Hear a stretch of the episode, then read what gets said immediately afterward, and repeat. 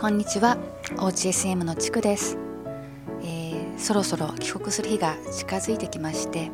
また物理的にバタバタしています。この3週間は犬の散歩以外はほぼ家にいましたから、まあ、最後の数日くらいはさすがにちょっと外に出ようということで、えー、近くの湖に出かけていったりとか、まあ、郵便局に行ったりえー、北米両親と近所のスタバでお茶したりする予定です。まですので来週のラジオ第22回目はちょっとお休みさせていただくことになりますがご了承ください。えー、っと今回から SM の中心的要素である ETM についてお話ししていきたいと思います。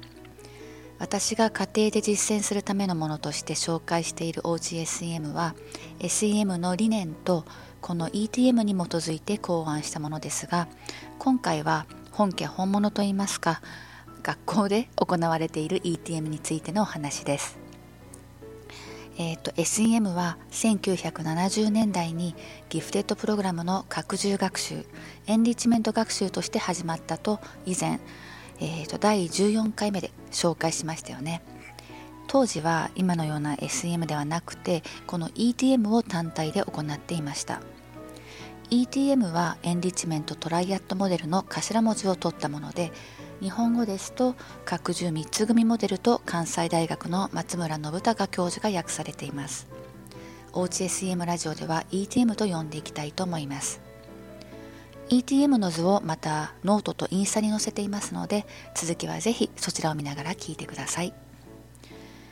ETM は SEM のカリキュラムベース SEM の中心的要素でしてタイプ1タイプ2タイプ3という3つの異なった種類のエンリッチメントで構成されています。エンリッチメントとは拡充のことで簡単に言ってしまうと深掘りとか探求です。タイプ1とタイプ2は全ての生徒が参加できる一般的なエンリッチメントです。タイプ3は通常学校で行う場合は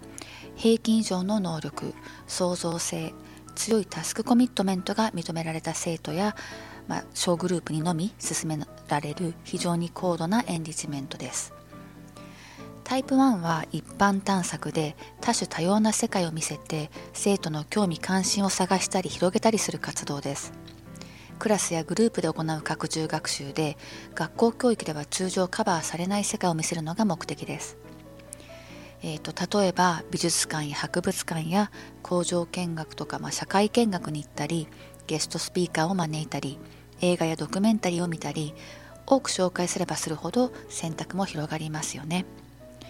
アメリカのように地域や学区によって格差が激しい社会ですと特に貧困地域ではこのタイプ1は非常に重要です。これは日本でもそうですけど生活困難に陥っていない家庭の子たちはえーと、家庭でタイプ1の体験をまあ日常的に与えられていますよね。でもあの貧困層の子たちは家に本がないこともあるのでこのタイプ1でさまざまな世界を見せて興味関心を広げたり見つけたりする機会を学校で与えますレンドリー先生が公立の学校にこだわるのはこのためですタイプ2エンリッチメントはタイプ1などで興味を持った分野をベースに調べたり学んだり、ハウツーやスキル磨きを行う活動です。調べ学習もタイプ2になりますし、例えばインタビューの仕方やリサーチの仕方、論文の書き方、効果的なプレゼンの仕方などの具体的なスキルを磨くのもタイプ2です。また、批判的思考や創造的創造的思考、問題解決能力、分析力などの思考スキルを学んだりもします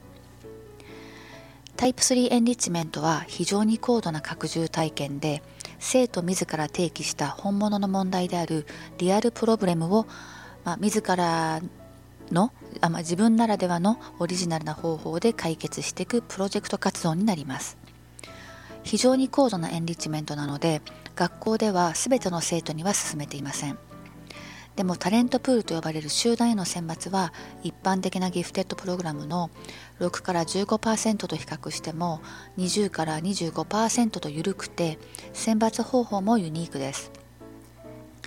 例えば教師だけではなくて親や友人が生徒をタレントプールに推薦できたり生徒が自分自身をタレントプールにノミネートできたりします。またタレントプールに入れるかどうかの判断に学校が迷った時はもう入れてしまいます。